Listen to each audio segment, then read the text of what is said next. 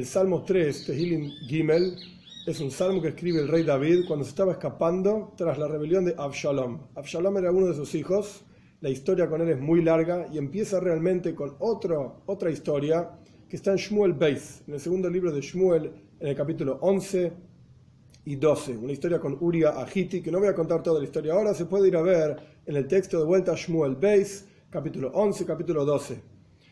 A partir de esta historia, el rey David tiene un montón de dificultades y una de ellas es la rebelión de uno de sus hijos Absalom.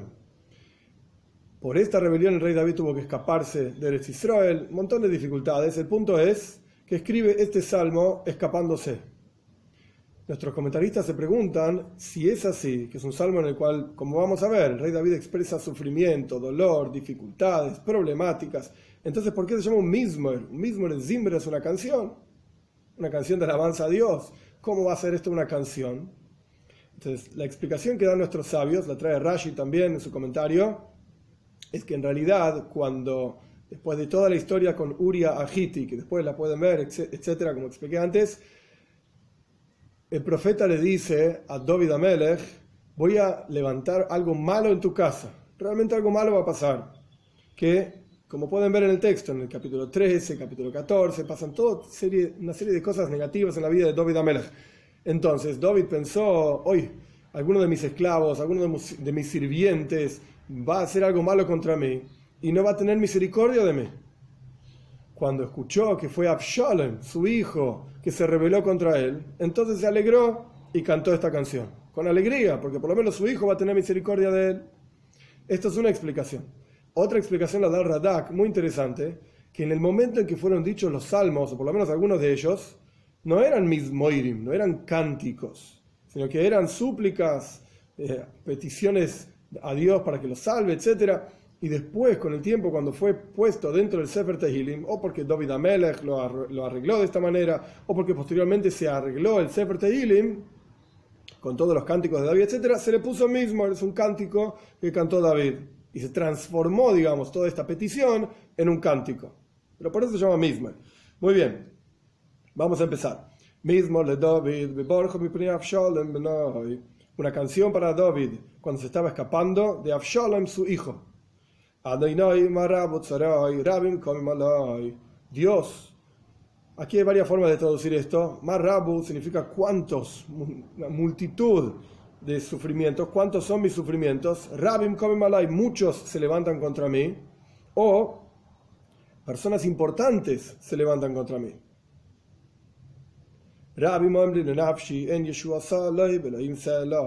Traducción literal, y después el Radak tiene una explicación muy interesante. Muchos dicen hacia mi alma, no tiene salvación. Él, el que no tiene salvación, muchos dicen sobre mi alma, dice el rey David, que él, que el rey David, no tiene salvación por siempre. O sea, nunca va a tener salvación. La palabra Sela es una palabra que indica en general en donde está por siempre. El Radak dice que la palabra Sela viene de la palabra Soilu, Mesila, como quien, va, como quien va en un camino, como quien se eleva en un camino. Y lo que explica es que indicaba en los cánticos que en ese momento había que levantar la voz, como que ir en el camino de levantar la voz. Ahora bien, el Radak explica algo muy interesante. El versículo dice Yeshua Sa. Yeshua Sa es la salvación. Pero en realidad debería estar escrito Yeshua. Salvación. ¿Por qué dice Yeshua Sa? Como que le da una fuerza adicional a esta palabra, porque en realidad está hablando de dos Yeshuas, dos salvaciones. Salvación en este mundo. David no se va a salvar de las manos de Absalom, así explica el Radak, y salvación en el mundo por venir, por cuanto hizo un pecado tan grande con Uria, con Bathsheba, etcétera, como fue explicado, y fue indicado dónde está explicado eh, ampliamente, por lo tanto no va a tener salvación en el mundo por venir tampoco.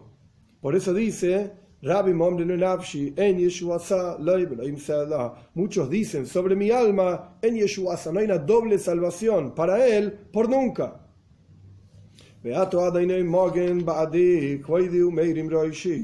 Versículo 4. Y tú, Dios, eres mi escudo por mí. mi honor y elevas mi cabeza. Porque en la práctica con Nebúa, con profecía, el rey David sabía que él iba a retornar al reinado, a pesar de que ahora se estaba beborjo, estaba escapándose de Absalom su hijo, él iba a retornar al reinado. Entonces Dios es mi escudo y él eleva mi gloria, eleva mi cabeza para retornar al reinado. 5. Mi voz a Dios llamará y me va a contestar, me contestará desde su santo monte, Sela, o porque elevaba la voz, como dijimos anteriormente en nombre del Radak, o porque eternamente siempre me va a contestar. Vov, versículo 6.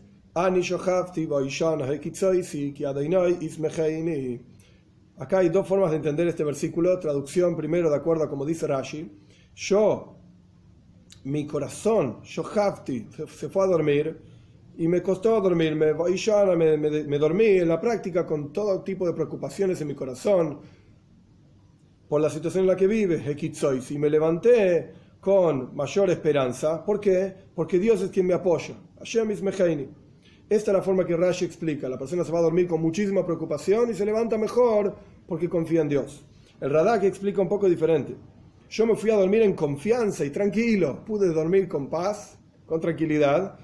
Y me levanté con mucha tranquilidad. ¿Por qué? Porque confío en Dios. No voy a temer de la multitud de pueblos que se refiere en realidad a Absalom y todos aquellos que siguieron, salieron de seguir a David y se fueron a seguir a Absalom. No voy a temer de ellos que se juntan contra mí, alrededor mío, que se juntan contra mí. Como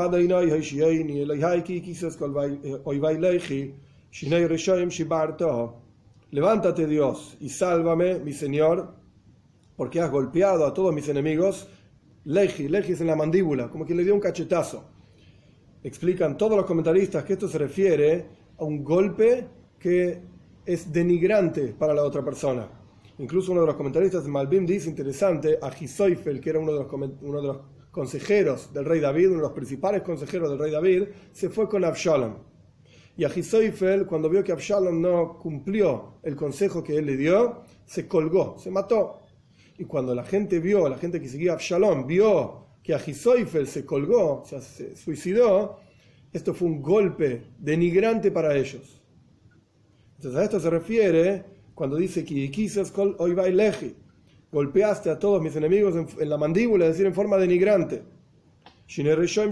los dientes de los malvados rompiste, quebraste, que se refiere también a los más fuertes, los más poderosos entre los malvados, que era Ajisoifer, un excelente consejero, y todo lo que decía era correcto. Sin embargo, su consejo no fue tomado. Entonces rompiste, quebraste los dientes de los malvados, aquellos más poderosos entre ellos. Para Dios es la salvación, sobre su pueblo está la bendición por siempre. O otra forma de entenderlo es para Dios la salvación y sobre su pueblo, Virjosejo, agradecer y bendecir a Dios por siempre. Este último versículo, el número 9, el Tes, la para Dios es la salvación, etcétera, como fue explicado, en realidad tiene una explicación un poco más profunda. El versículo dice la Shema Yeshua. Para Dios es la salvación. No solamente que Dios es el dueño de la salvación, como explicamos, y tenemos que agradecer, o Dios nos bendice, etcétera, sino que él requiere, él necesita salvación también. Tanto en el Talmud como en el Kabbalah, en el Zohar está explicado el concepto de Golos Ashkina, el exilio de la presencia de Dios. Así como el pueblo judío se fue a diferentes lugares en exilio, la presencia de Dios los acompañó en cada lugar donde fueron. Y no solamente esto, sino que hay un concepto general, básico, más allá del exilio del pueblo judío en tal lugar o tal otro lugar, de Golos Ashkina que la presencia de Dios está en exilio en este mundo por cuanto no está revelada. Una de las ideas de la creación del universo es que la presencia de Dios esté revelada. Y cuando Dios no está revelado, pues está en Golus, está en exilio. Y es, la función del pueblo judío y todos los seres humanos, cada uno con su misión, revelar la presencia de Dios en este mundo. Entonces, cuando el, versículo dice la Yeshua,